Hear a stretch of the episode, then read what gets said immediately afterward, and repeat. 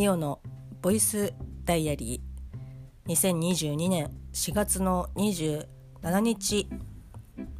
水曜日ミオのボイスダイアリーです。この番組は私ミオが日々起こったことをつらつらと喋っていく声日記ポッドキャスト番組です。よろしくお願いします。ちょっとなんとなく巻きな感じであ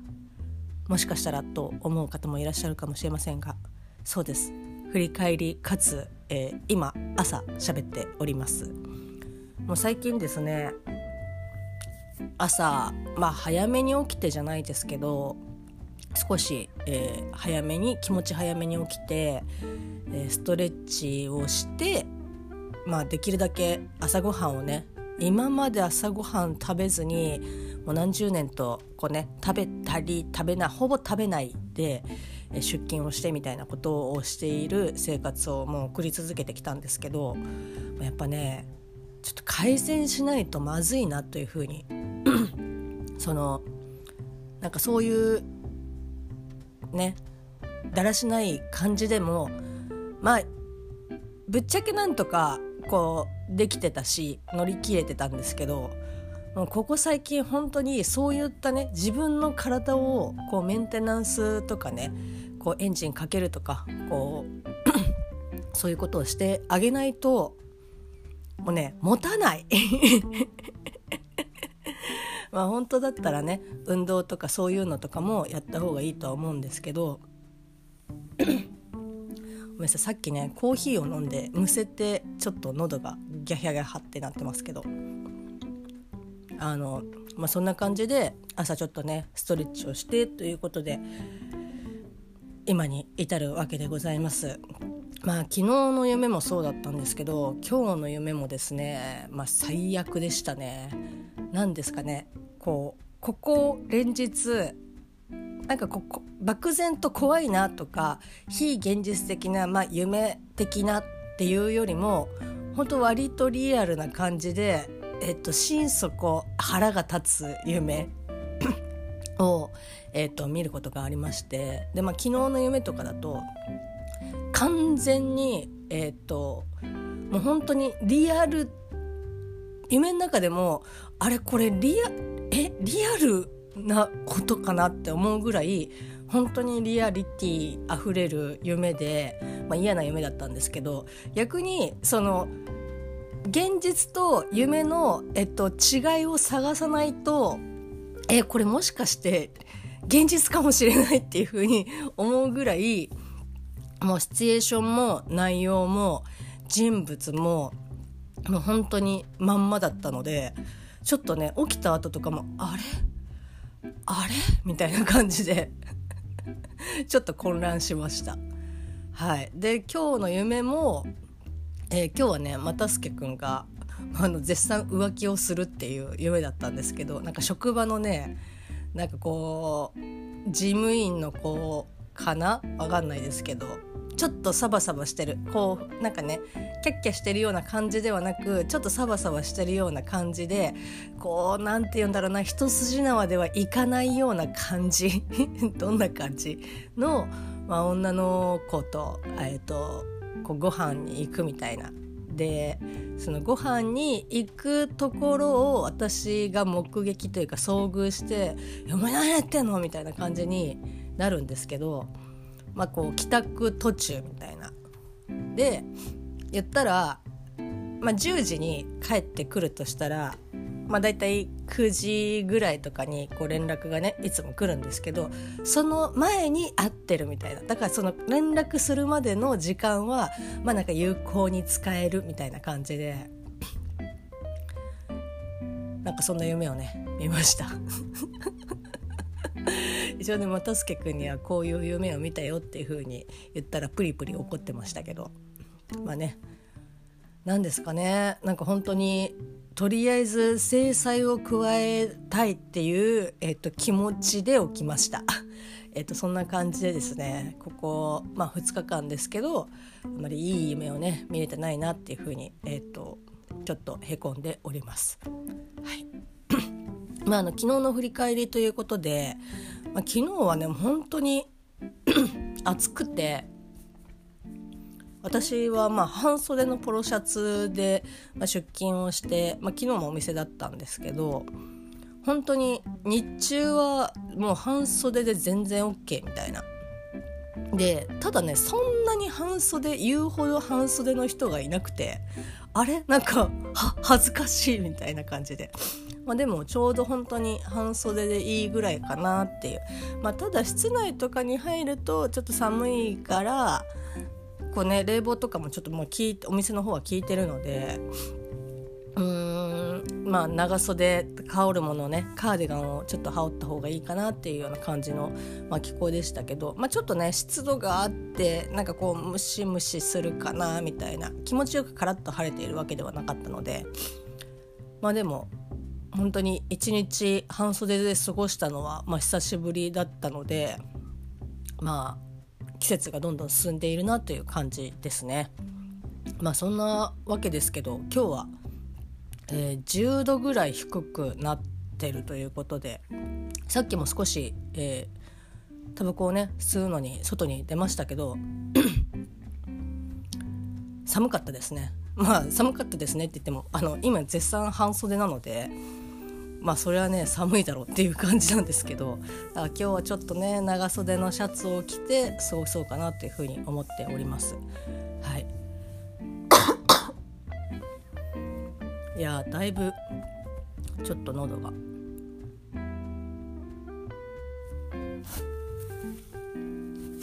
はあ鼻がはいすいませんでした。えー、昨日のまあ振り返りというとですねなんかここ最近本当に店に入るたびにすごくこう肉体的にもこう疲労困憊するみたいなことでまあいろいろねそのイベントとかその催し物みたいなやつをこういろいろ盛りだくさんにやり始めているので、まあ、それもあって結構人手というかねこうあこれやってくださいあれやってくださいとかっていうことを、まあ、言われることが、まあ、ちょっと多いんですけど昨日とかもそんな感じで作業やりつつこれは私の仕事なのかとこうちょっと一瞬ねん？って思ったりとかしたんですけどまあまあ別にねあのやってしまえばいいだろうと思って やって、えーと過ごしていました。なのでなんかねなんかやっぱバタバタ電話とかの対応とかもしたりとかすると本当これっていうので専念する時間があんまりないので片手間でこれやりつつあれもやりつつ、えー、他もやりつつみたいな感じで結構ねあのなかなかあれ今さっき何やってたっけなみたいな感じになることが非常に多いんですけど、まあ、結構バタバタして、えー、仕事をしておりました。はいまあ、そしてですねえー、っとまあ私にとっては、ま、満を持してという言い方はちょっとあれですけど、まあね、これちょなんか本当に毎回 この番組でこの番組というかね声日記でなんかこうお名前を出させていただくというかもうお名前を出させていただくどころかこうね本家でやっていることをこちらでもあなんか楽しそうだからやりたいって思って勝手にやらせていただいててなんか果たしてこうねファンの方とかはなんかこうお怒りになってないのかなと。まあファンの方というか、まあ、お二人がねお怒りになってなければいいなっていうふうにちょっとビクビクしながら最近ビクビクしながらやってるんですけど、まあ、あのポッドキャスト番組のですねそうですおなじみあの大々投げな時間の、まあ、音源をですね、えーと昨日朝聞いておりましてでもう本当にね割とこう話の内容のアップダウンがすごいなっていう感じなんですけど、まあ、あの2巻手に取るバトルが無事にこう閉幕をいたしまして第1回2巻手に取るバトルが閉幕しまして、えー、お疲れ様でした。えっと、次に配信されたのが「牛久の感想会」という まあね全然あのいいとは思うんですけどただあの内容がね結構いきなりちょっと重たいなっていう感じのあでもあ大事な時間だなっていう感じがしましたけど、まあ、今回あの岡代さんが、えーと、ドキュメンタリー映画「牛久を」まあ、ご覧になられてえーと、話を、まあ、されていたわけなんですけど、まあ、本当に何て言うんですかねありがたいことにここのこの「ボイスダイアリー」でも、まあ、1時間近く あのだらだらと喋った、えっと、牛久の、まあ、感想会を、まあ、2人も聞いてくださってて。番組でもちょっとねあのこの「ボイスダイアリーでなんか配信されてたけどっていう風に言ってくださっていやーなんかあ恐縮ですっていう感じなんですけどまあね本当になんかやっぱこういったものってゴールがないという、まあ、ゴールがあるべきだとは思うんですけどやっぱなかなかゴールとかっていうのがいつまでにこれをやったら OK とかっていうものでもないしやっぱもう本当に長く時間がかかるものだと思うのでなかなかねこう普段の生活だったりとか、まあ、それこそずっとね入管のことをこう考えてはあっていうふうに思い続けるってていうのはやっぱりこう精神的に保ってないと思うのでただでもやっぱりあなんかそういうことがあったよねっていうふうに、えーと、過去形にはやっぱしない方が、まあ、いいと思うのでこう、まあ、定期的にって言い方はあれですけど、まあ、常にその100%のエネルギーを使わないにしても、まあ、こうやって喋ったりとか、まあ、ツイッターで、まあ、こういうことがあるよとかっていう、えーと、発信とかその情報共有をするっていう、まあ、それはやり方は人それぞれで全然構わないと思うんですけどその自分があこれだったらできるかなとかっていうことを、ま、やるっていうことが、まあ、大事だと思うし、まあ、こう毎日やってないからお前なんか全然ダメじゃんとかっていうことでは全然なくて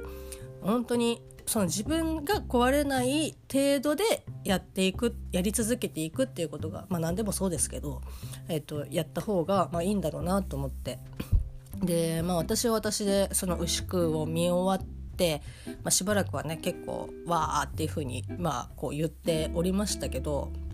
やっぱりその頻度とかねそういうのとかもこう減ったりとかして、まあ、その中でもこうちょこちょこね自分でいろいろ調べたりとかっていうのは、まあ、してはいたんですけどやっぱこう見た当初のよりはこうペースダウンしてきているので、まあ、ちょっとまたこのねダゲな時間を聞いてあもうちょっと調べないとなっていうふうに、えー、と思った次第でございます。まあ、あの今回この「ダゲな時間」もこう前編でっていうことで、まあ、今日ね配信されるのか、おそらく中編なのか後編なのかっていうのはちょっとわからないですけど。まあ、牛久のね感想会を岡代さんが、えー、と見た、えー、と感想とか、まあ、2人その見たっていうのにあたって、まあ、お二人でまたねその牛久について、まあ、お話をね、えー、とされるのかなっていうふうに思いますけど。はいえーとまあ、ここまで聞いてちょっと牛久牛久言ってますけど牛久って何っていうふうに言われる思われたりする方がいらっしゃるかもしれないので一応簡単に、えーと、補足をさせていただきますけど、えーと、難民の、えーと、入管の、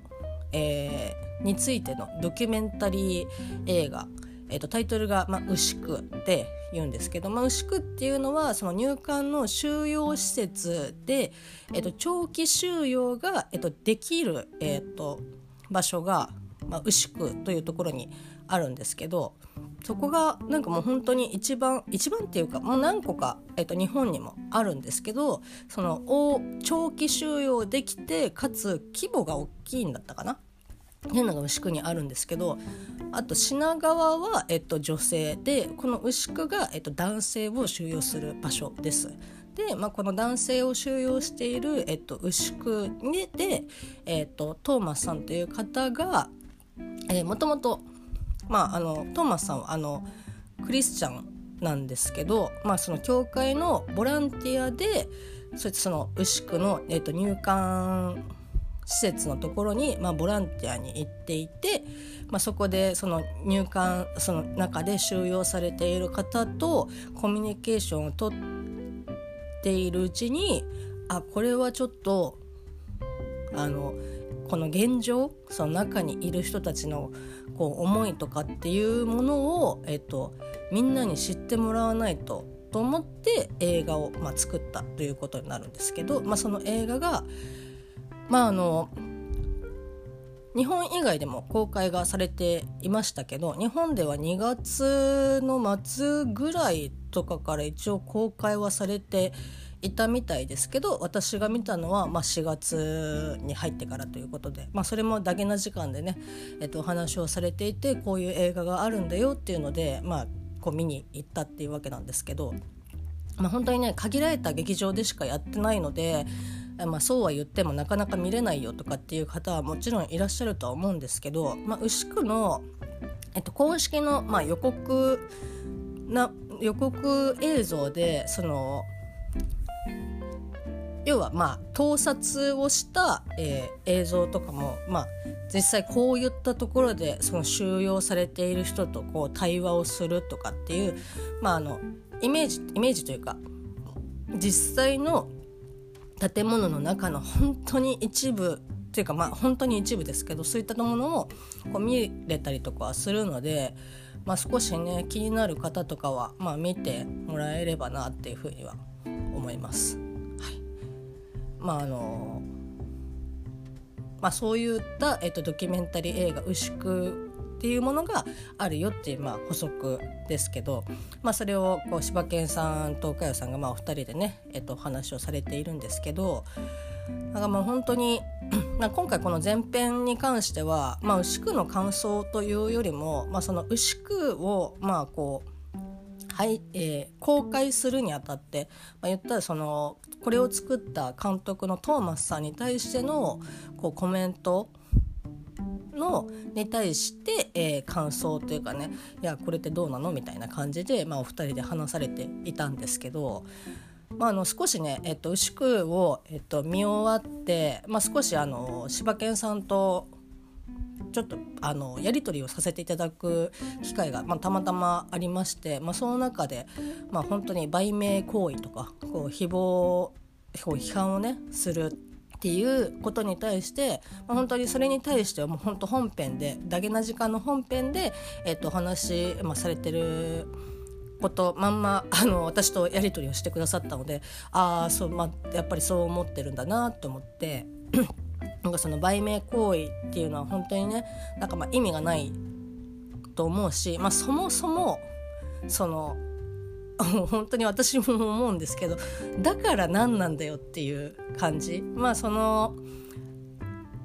ツイッターとか、えーまあ、それこそ記事とかに、まあ、今回この牛久に対して、えー、なんだっけなその収容されていてで今その収容施設がそのクラスター対策その要は一箇所に収容して一気にそのコロナとかにかかってしまうことを恐れて今あの仮釈放っていうものをまあ、そのしてるんですね。でまあその見ていただければあの牛久をね見ていただければ分かりますし、まあ、多分いろいろ調べたりとかすると分かると思うんですけどその仮釈放を、えっと、許可される許可が下りるのに非常にもう本当に年単位で。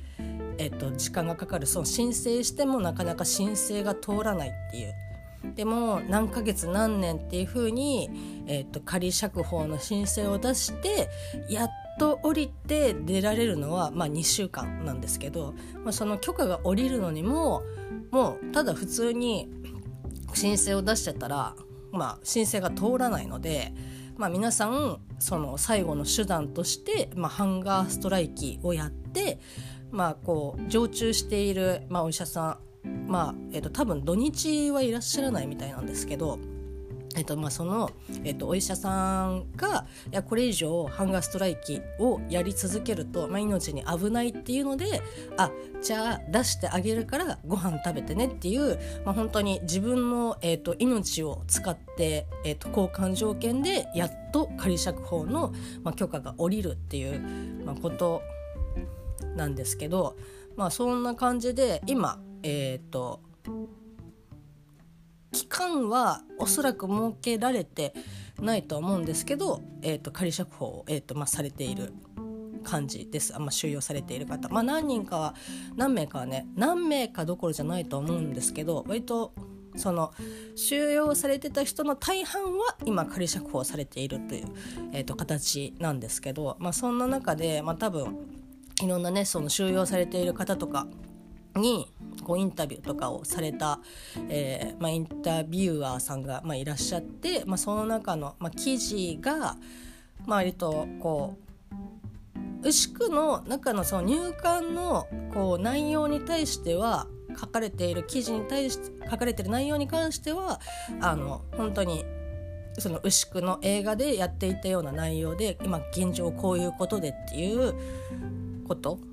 はあのきちんと書かれていたので、まあ、それに対してあの全然あれ？なんか違うなとかっていうことはそんなになかったんですけど、まあ、そんなそれよりも、まあ、そもそもこのトーマスさん自身が自身に対して、まあ、その弱者を利用して注目をしているのではないかっていうような、まあ、書かれ方を、まあ、されていて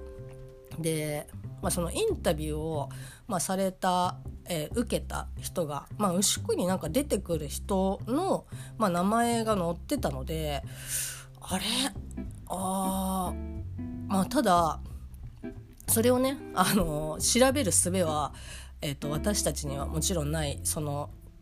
収容されてる方とそのトーマスさんとのやり取りで「いや彼はこう言ったのにこういうことをやってくれなかったんだよ」っていうふうに、まあ、実際そういうやり取りが、まあ、あったとしても、まあ、なんか別にまあうん。まあそれは嘘か本当かっていうのは、まあ、調べる術もないし、まあ、そこは別にそんなにあの、うん、そういうところは知らなくてもどっちでもいいかなっていう。なんかその、まあ、家庭よりも、まあ、今現状をはやっぱ変わらないことなのででなんだろうな。まずまあ、それが仮になんかこう注目を集めるんだとしても、まあ、そもそもこの問題とかって、まあ、その注目をまあこれ言い方はすごいあれですけど注目を集めてなんぼみたいなところはやっぱあってそれは何でかっていうとそのそもそもそのみんなこの問題に対して私もそうですけどあんま知らなかったりとかまあなんかニュースで聞いたことはあるけどとかまあ、名古屋入管とかのあなんか聞いたことあるなぐらいでしか思ってなかったですけどいやいやそういうことじゃなくて、えっとまあ、日本でこういうね説があってで、まあ、こういう現状でとかっていうのを、まあ、知ってもらうためにはまあ本当にうんまあこう注目を集めて広めるっていうことも、まあ、一つの手だなっていうのは、まあ、手段としては全然ありだと思うんですよね。ただなんだろう、うん、なんかそういうこう中誹謗中傷とかを、まあ、書く人とかで、まあ、岡代さんも言ってらっしゃいましたし言ってらっしゃいましたけど私もなんかその記事を書いた人とか、まあ、そのコメントそれをリツイートで引用リツイートでコメント付きでリツイートしてる方とかのコメントを見たりとかするとなんかまあ本当に映画を見たのかという感じ。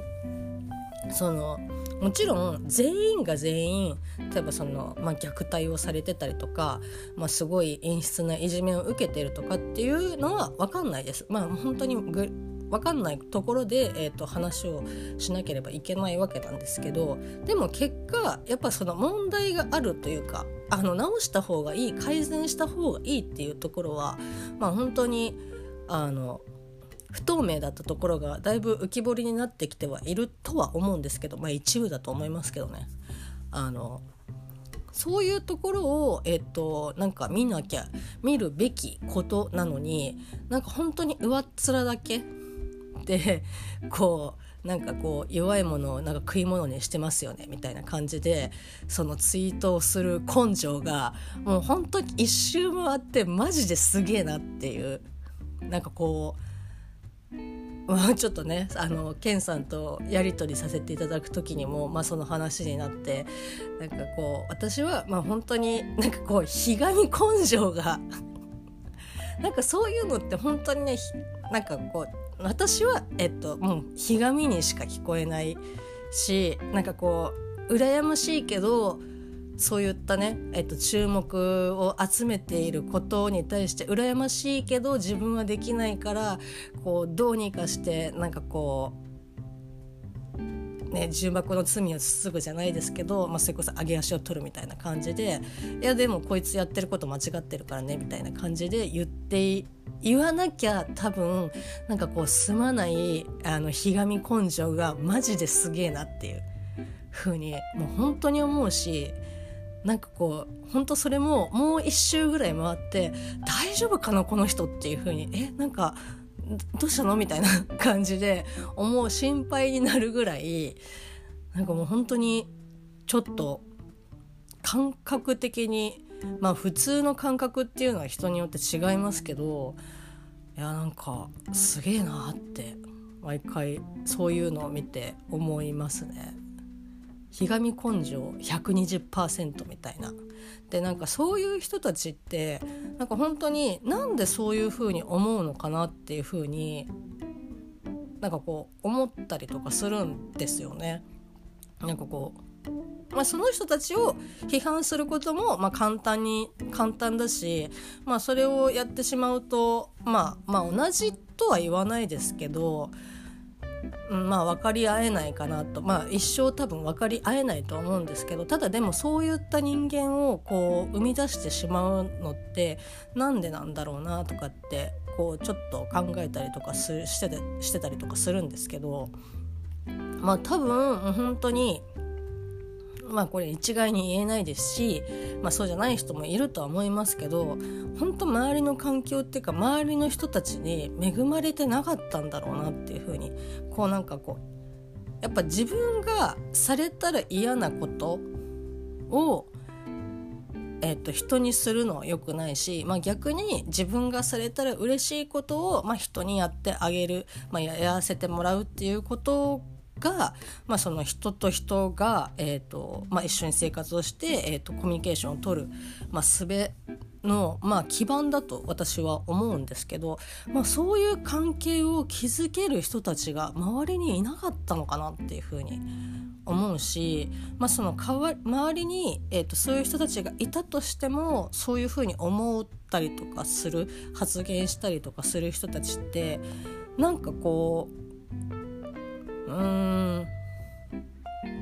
世の中の、えーと、そういう善とか、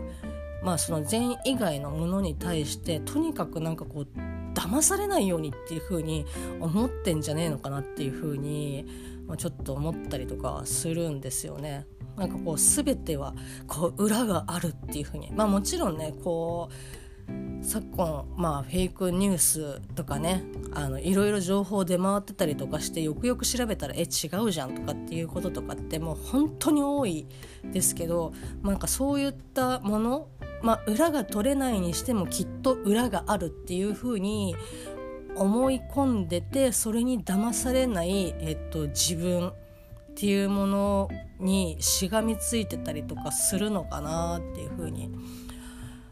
ちょっと思ったりとかしてますだからまあその人自身だけのまあ問題ではないのかなって、まあ、もちろんもともとの性格がね あの悲願あの歪んでるっていうことも、えっと、大いにありえますけど、まあ、一概に、まあ、こうその本人だけの問題でもないのかなっていうふうに思ったりとかは、えっと、します。まあ、私なんかもこう普段ねこう、まあ、少ないですけどニュース見たりとかなんかこうね友達からこういったの危ないらしいよとかっていうふうに来ても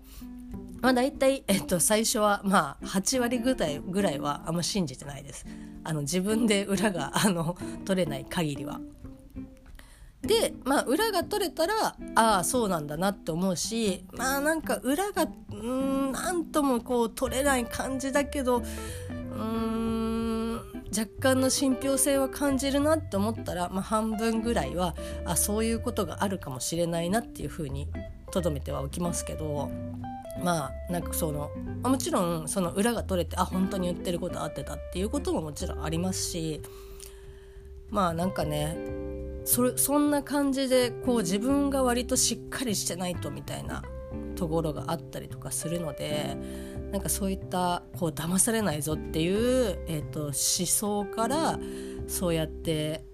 だんだん歪んでっちゃってるのかなっていうふうに 思ったりとかしますけど、まあ、いずれにしてもねなんか本当になんかそれをなんかわざわざそれを言って何になるのっていう。全然プラスになってないしっていう。こと。を、まあ、目にしたりとかすると、まあ、本当に、まあ、言い方あれですけどかわいそうだなっていうふうに思いますね。なんかうん。まあそれでまあそんな風にね思ったりとかしますしあとはまあそのこれはちょっとと話がそれるかもしれないですけど私はまあそういったねあの、まあ、今回の牛久に対してまあそういう、えー、まあ、誹謗中傷じゃないにしてもその誹謗中傷が書いてある記事に対してえでもこれってどうなの？みたいな感じで、えー、とかちょっとまあ誹謗中傷寄りのコメントとかあったりとかするといやいやあのそうじゃないんだよっていうふうに、まあ、あの反応をねあのしたいなっていうふうに思ったりとかするんですけど、まあ、これあの別に牛久に限らずですけどその結局その自分が嫌だなって思うようなツイートとか「いやそれ間違ってるよ」とかっていうツイートに対して、えっと、反応してしまうと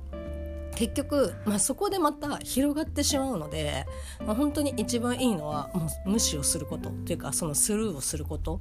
で、まあ、それ以外の人が、まあ、広げてしまうのはもう自分ではどうにもできないので、まあ、自分がまたそのね、マイナスの記事を広げるっていう作業に、まあ、加担してしまうので、まあ、そういったのを見たらね、まあ、そのまま、えーと、そっとあの TL の海にねぶち流せばいいかなっていうふうに思っております。はいまあえーと、そんな感じでですね結構そういった、まあ、ひがみ根性120%のやつはいっぱいいますし、うん、なんかこう全員でねなんだろうやっぱさその人自分がやられて嬉しいことを人にやるのってそんなにいかんのかねっていう風に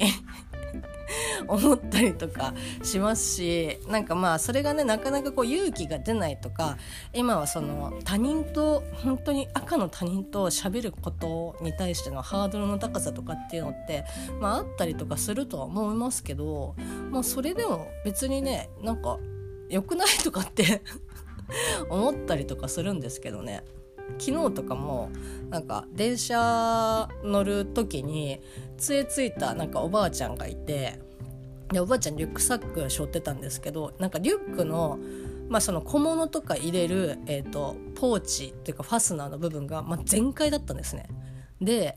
まあなんかこうパッと見なんかがむき出しになってるとかっていうことはなかったですけどいやこちょっと空いてるとかっていうよりも全開だなと思ってでいや言った方がいいのかなって思いながらも私がそこで考えたのはいやいやなんかもうあのこれは開けてるんだっていう風に えっと言われたら私のちょっと心はあのボロボロになるなって思い思うしなんかえなんだ何何？みたいな感じでこう嫌がられたりとか怖がられたりとかしたら嫌だなとかって思うしかつじゃあえっ、とまあ自分で気が付いてもらってっていう風な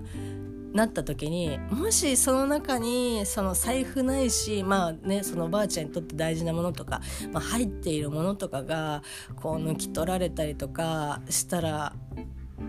嫌だなって思うしもしかしたら私がここで声をかけるこあの言うことによってそれが防止できるかもしれないけどそれをこうねミスミスいやもう見なきゃよかったみたいな。でもういろいろなんか私はそういうなんかこうああ偽善者とかそういうこととかっていうよりもなんかその人のその後の、えっとまあ、予測をすごく想像しちゃって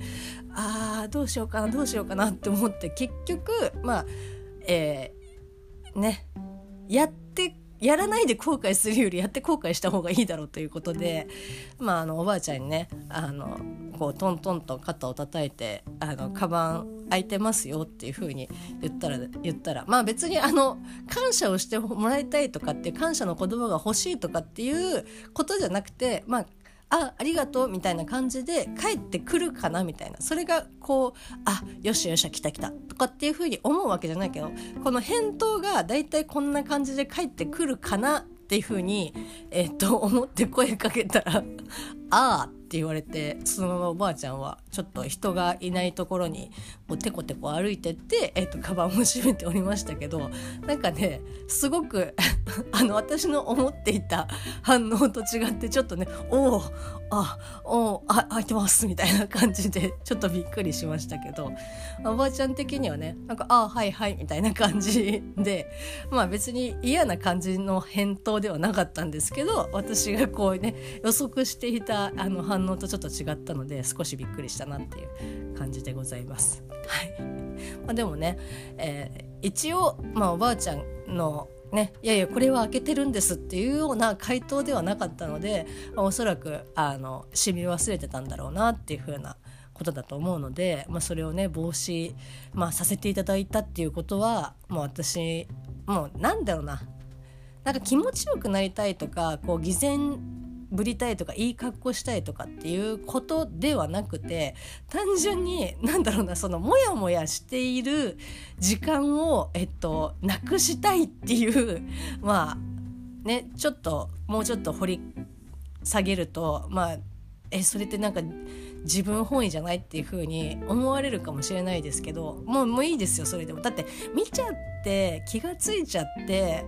もう知らない自分ではないので、まあ、そのね、はあ、大丈夫かなっていうのから解放されたいがために「あおばちゃんカバカバ空いてますよ」っていうふうに、まあ、言ったっていうふうに言われればまあそうだと思うんですけどでもまあ結果それでなんかこう中ね盗まれたりとか、まあ、しな一とあのされないと思うしかつ、えーと、私は「ああよかったもうこれで悩む必要はない」っていうふうに、えーと、解放されるというまあ本当ね、まあ、それこそ、まあ、さんも言ってましたけどお互いこうまあいいじゃんっていうふうになるから、まあ、いいと思うんですけどね。まあ、ただ、まあ、やっぱりその人によってはえ何なんですか？みたいな感じで、えーと、警戒をする人も、まあ、一定数、えーと、いらっしゃるとは思うので、まあ、そこは、えーまあ、やって後悔じゃないですけど、えーとまあそね、言ってあげたのにとかじゃなくて、まあまあ、言わせてもらったっていう感覚でいればそんなにダメージは少ないかなと 思いますけどまあ本当ね何て言うんですかね人付き合いって大変ですよね。まあそんな感じで、えー、まあいろいろこう、まあ、牛久を通して、えー、そういった人の、まあ、考え方とかっていうのを、まあ、だけな時間の方でね、えーと、配信がされていて、まあ、それに対してもああそうだなって思いながら、えーと、聞かせていただいておりました。はい。すいません。えっ、ー、とですね もうそろそろ会社に行かないといけないので。はい、えーまあ、ちょっとパッと支度をして、えー、会社に行ってきたいと思います。明日から、えー、休み。なのでちょっとね掃除をしつつ、まあ、ファンタビももういい加減マジで見に行かないとあのムビチケを買ってあるので本当にこれはガチで見に行かないとなと思っております。えー、まあ今日はね振り返り朝からなのでこの言葉を使わせていただければと思います。皆様良い一日をお過ごしください。